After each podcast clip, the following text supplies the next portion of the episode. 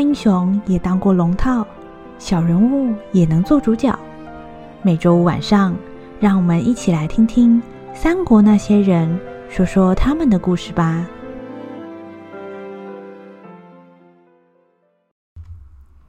第三十五集，那个夜晚中篇。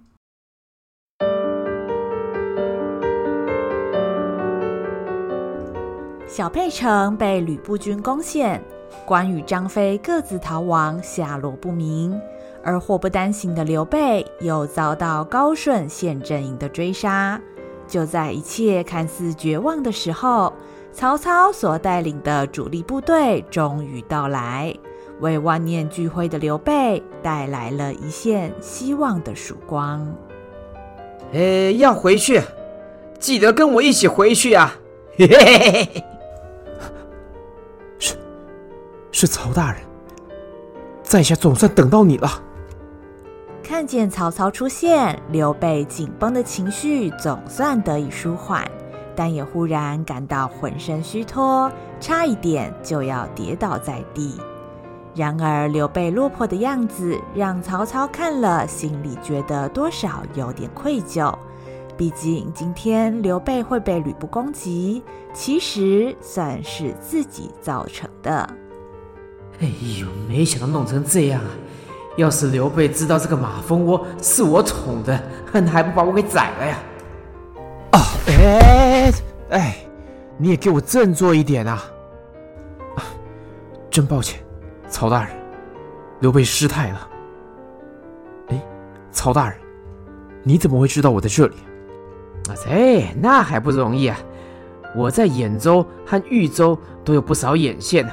你一到梁城的时候，太守就已经先派人通知我了呀。哎，是说玄德啊，哎，你怎么会搞得这么灰头土脸的呢？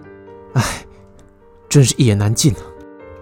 刘备把三兄弟迎战吕布，被高顺追击，导致全军覆没，甚至兄弟失散的过程，一五一十的告知了曹操。听见刘备的部下宁愿自我牺牲，都要救刘备脱险，曹操不禁为之动容。这种感觉，他曾经深深体会过。唉，为了救你呀、啊，连命都不要。看来你的兵啊，也是跟你玩真的。这让我想起了典韦啊，要是宛城没有他，现在就没有我了。哎，玄德。你放心，现在呢，有我曹某人在，我一定帮你替他们报仇。先谢过曹大人了。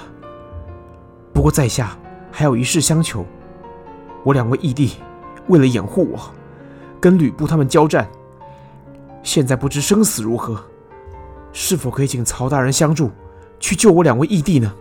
哎，这哪有什么问题啊？不要忘了，咱俩也是兄弟。你的义弟呢，也是我的义弟，我是当然会帮忙找。哎，不过玄德啊，在我来梁城的路上，有听说小沛城已经被吕布军给夺了，所以云长、翼德他们的下落，你可能要有心理准备，不见得会是好消息啊。其实，就算曹操不说，刘备也心知肚明，战场上处处凶险。没有人能保证每次都能够平安归来。不过刘备不会就此放弃寻找。与其说他不愿意面对现实，不如说相信关羽、张飞还活在世间，是他目前支持下去的唯一动力了。在下与两位义弟桃园结义，曾经立下誓言，不能同年同月同日生。但愿同年同月同日死，所以无论如何，在下都不会放弃找到他们的希望。啊，那好吧，既然你都这么坚持，啊，我保证是会帮你们想办法的啦。对了，在下当初发现高顺的军队撤离小沛的时候，原本以为是曹大人的部队到了，所以在下就带兵出城下寨，准备接应。但是并没有遇到曹大人的部队。反而是遇上了高顺的陷阵营，莫非曹大人路上出了什么意外吗？哎呀，说到这个，我就一肚子火。这回啊，我可是派了袁让统领五万大军当先锋，然后啊，我带主力部队接应。本来想说啊，应该十拿九稳的，谁知道咱家弟弟妙才贪功冒进，搞得整个先锋部队人仰马翻，而且，哎，袁让啊，为了掩护妙才，还中了人家一箭呐、啊！什么？夏侯将军受伤了？那那伤势怎么样呢？哎，也不知道为什么那么准。那支箭呐、啊，正中左眼。我看袁让左边招着，以后是废了。而且他昏迷了好几天，我已经先找人把他送回许都去，都不晓得是治得好还是治不好啊。想到夏侯惇中箭受伤，曹操难掩担心的情绪，如同关张两人之于刘备。夏侯惇就是曹营之中曹操最信赖的对象。从曹操发迹以来，夏侯惇一直都跟在曹操身边。除了多次保护曹操的安全之外，夏侯惇对曹操所有的决策都给予全力的支持，就如同一座稳当的靠山。如今夏侯惇突然不在身边。曹操做起事情来，常常感到有些慌乱。看见曹操担心自己的亲人，刘备感同身受，因为此刻他也正担心着关羽和张飞。曹大人，请不要过度悲伤。所谓天佑忠良，夏侯将军忠义耿直，相信上天会帮他度过这次危机。而且夏侯将军。知道曹大人需要他，一定会想尽办法回到曹大人身边的。如果是平常的时候听见这些话，曹操必然嗤之以鼻，觉得这些话内容不切实际。信奉实用主义的曹操，一向认为要看得见或摸得着的东西才值得采信。但现在面临亲人有生命危险这样的大事，曹操反而想要去相信刘备的鼓励了。嘿，他妈的！虽然有一种讲了好像跟没讲一样的感觉，嘿，不过还真的是安心了一点啊。人生在世，太多事情不能控制，也许我们只能努力去做我们做得到的事情，剩下的就必须交给老天爷了。嗯。努力去做我们做得到的事情，就是这句话。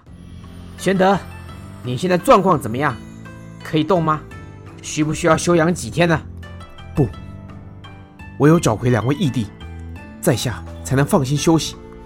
曹大人，在下随时可以出发。好，那玄德，你等一下去找一下子孝，换一套衣服和装备。咱们接下来要努力去做的事情。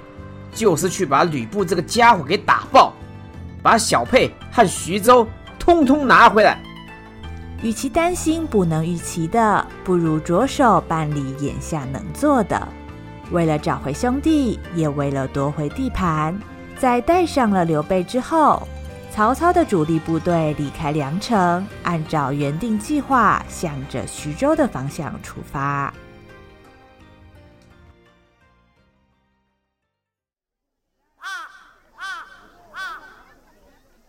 与吕布和陈宫等人开完军事会议之后，陈规、陈登两父子一同回转府衙，准备好好吃个晚饭，纾解一下一天的疲劳。这个时候已经接近傍晚，路上的人潮渐渐减少，路边摆摊的小贩也收拾得差不多，商店掩上了大门，从某些住户的窗外。依稀可以看到点起了烛火，陈规拄着拐杖悠闲地走着，然而陈登却若有所思，一边走一边却低着头。云龙，元龙啊！哎哎，啊阿爹，你叫我哟。话说我儿啊，看你眉头深锁的样子，想什么呢？哦，没事了，没事了，阿爹啊，你多心了哦。嗯，所谓知子莫若父，连你屁股有几根毛，阿弟都知道。所以啊，少跟你阿爹来这一套。有什么担心的，说来听听吧。哎，果然是什么事哈都瞒不过阿爹了。那既然如此哈，那孩儿就说了呗。其实啊，孩儿是在担心玄德公啊。嗯，这话怎么说呢？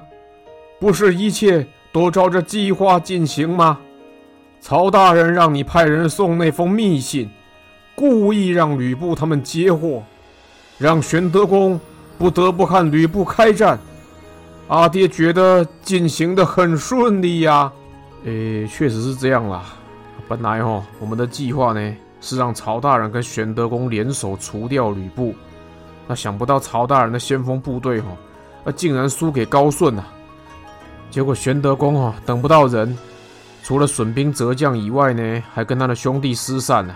哎，讲起来呀，真是对不起玄德公啊，害他白白损失了那么多。想不到我儿一向算无一策，今天竟然也有意外的时候啊！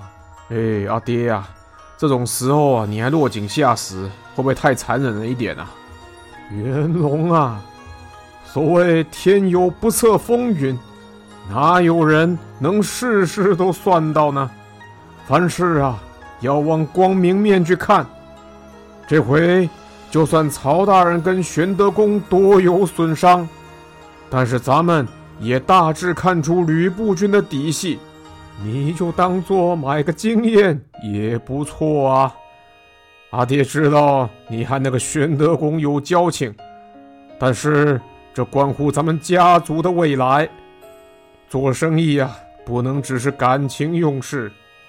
如果玄德公破除万难，当上了徐州牧，那自然很好啊。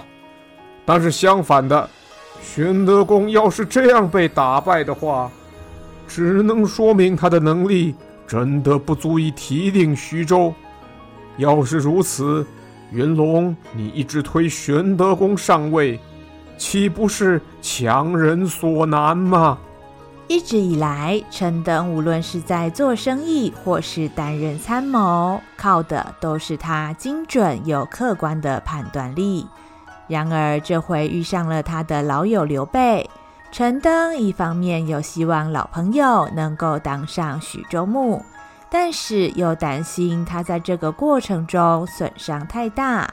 所谓关心则乱，这些担忧让陈登对计划的下一步该如何执行产生了犹豫。不过这一切都看在陈规的眼里，和刘备没有特别深交的陈规，刚好能够站在客观的立场。协助自己的儿子突破盲点。哎，也是啦。不过讲实在话哈，吕布军的战斗能力呢，真的超过我的估计啊。我本来打算哦，叫曹大人、玄德公从外面攻击，泰山寇当内应，里应外合，把徐州夺下来。结果照现在这个状况哦，就算曹大人呢跟玄德公完全没有损伤。要正面击败吕布哈，我看还是很困难的。这种状况哈，真是让人头痛啊！看见陈登难得困扰，陈规停下了脚步，一手撑着拐杖，另一手抚着自己花白的胡子，一副成竹在胸的样子。在战场之上，不管是谁对上了吕布军，都很难讨到便宜。不过，如果今天是吕布军对上了吕布军，那状况可就不一样喽。让吕布军对上吕布军，哦，孩儿明白了。阿爹啊，嘿，你真的是老奸巨猾哎。阿爹，这个叫做宝刀未老。告诉你呀，阿爹现在年纪大了。要是让阿爹年轻个二十岁，别说吕布了，连曹大人都得靠边站呐、哦，看起来哈、哦，以后孩儿啊得要再多多钻研呐、不然想从阿爹手上啊骗走遗产呐，我看是很难哦。哼，臭小子，阿爹会长命百岁，想要遗产你得加把劲儿啊！哈哈哈哈！啊，哎，哎呦，嗯，云龙，哎，你是怎么回事啊？哎呀，肚子有点痛啊。我想哦，可能是前阵子生鱼片吃太多了呢。哎，你看看你，这么大了还要阿爹操心呐、啊？身体不舒服就得看大夫。哎，阿爹前阵子听说有个叫华佗的医生，医术相当不错。找机会去给他诊治诊治吧。嗯，也好了。那不过最近哦，军情紧急了，等这阵子忙过了再说呗。陈规父子闲话家常之间，已经拟好了应对的方向。夕阳西坠，两父子的影子越拉越长。随着夜幕慢慢拉下，陈规、陈登两父子也消失在街尾的转角。只留下徐州城宽广的石板路。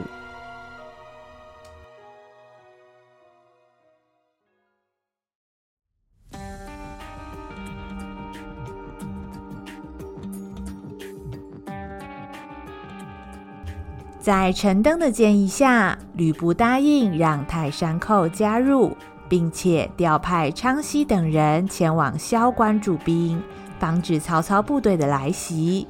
而吕布自己则坐镇徐州城，萧关的位置夹在两座山之间，就像是徐州的门户一样。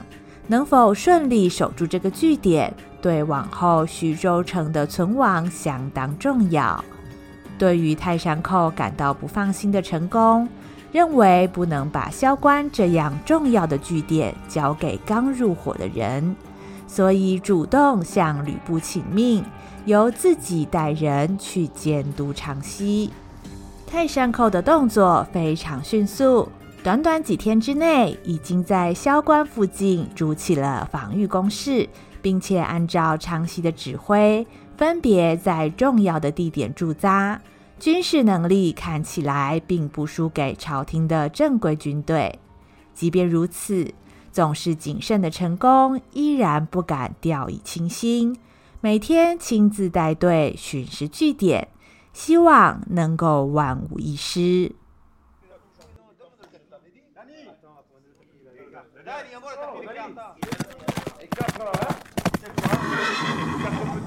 所有人员注意，这一次的敌人是曹操，生性奸诈狡猾，我们绝不能够掉以轻心。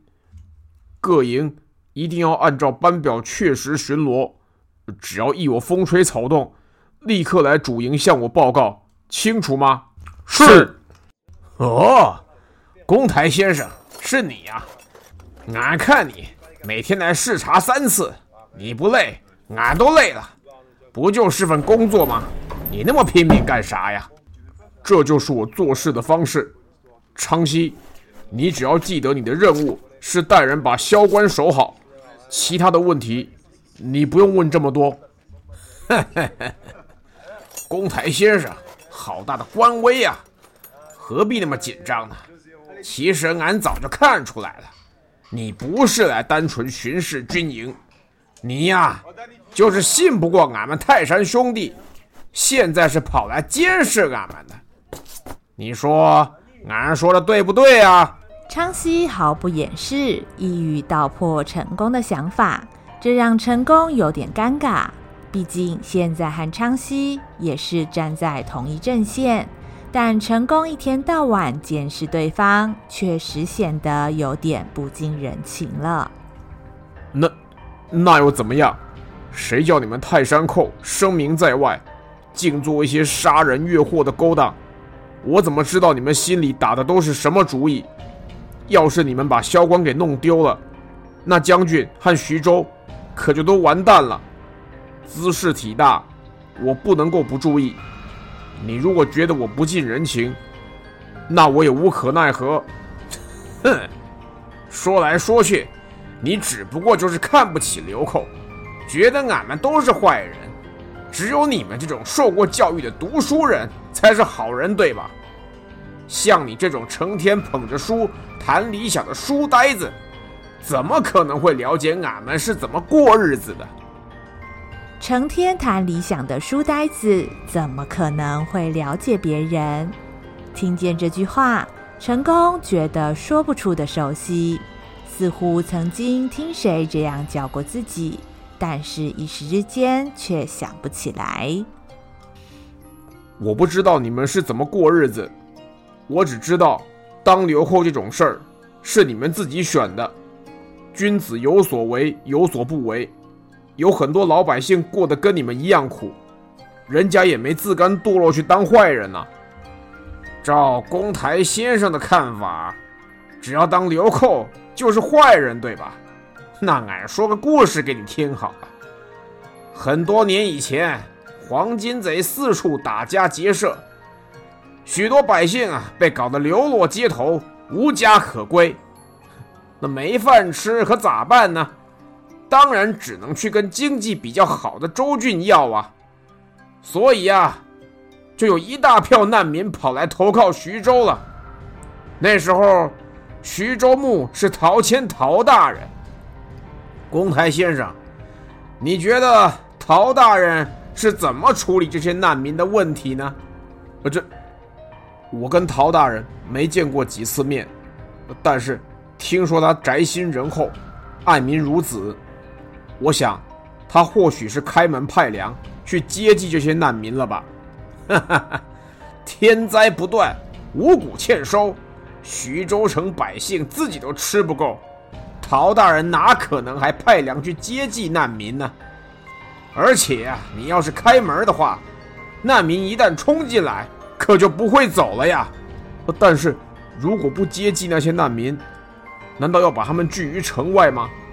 这样也太残忍了吧！是啊，陶大人宅心仁厚，爱民如子，是个大好人呐、放任这些难民饿死的话，也是为让人指指点点的呀。这帮也不是，不帮也不是，这可真是个大问题呀！哎，所以啦，如果让这些难民意外消失的话，问题不就解决了吗？难告诉你，以前这些问题都是陶大人请俺们泰山兄弟处理的，没有俺们泰山兄弟当坏人，陶大人怎么当得成好人呢？嗯，意外消失，你这是什么意思啊？什么意思？公台先生，你是真不明白还是假不明白？意思就是说，那些难民来到徐州城以前呐、啊，不小心在路上遇到流寇，然后不小心给人剁了，这不就意外消失了吗？啊！陶大人竟然串通你们做这样的事儿，啊！现在你明白了吧？天底下哪有什么好人坏人？不过公台先生啊，俺们虽然不是什么好人。但是俺们不是笨人，你就不用太担心了。俺们很清楚，怎样做才对徐州好啊。昌西所说的故事让陈功沉默了。天下纷乱，是非混淆，为了让徐州百姓过上好日子，所以选择牺牲难民。这种踩在道德界限边缘的做法。一直都是成功非常纠结的事情。虽然理智上知道世界上没有绝对的黑白好坏，但是在情感上却让人难以接受。这种难以接受的感觉，让成功猛然想起了一个人，一个他很早以前就认识，但是后来却变得陌生的人。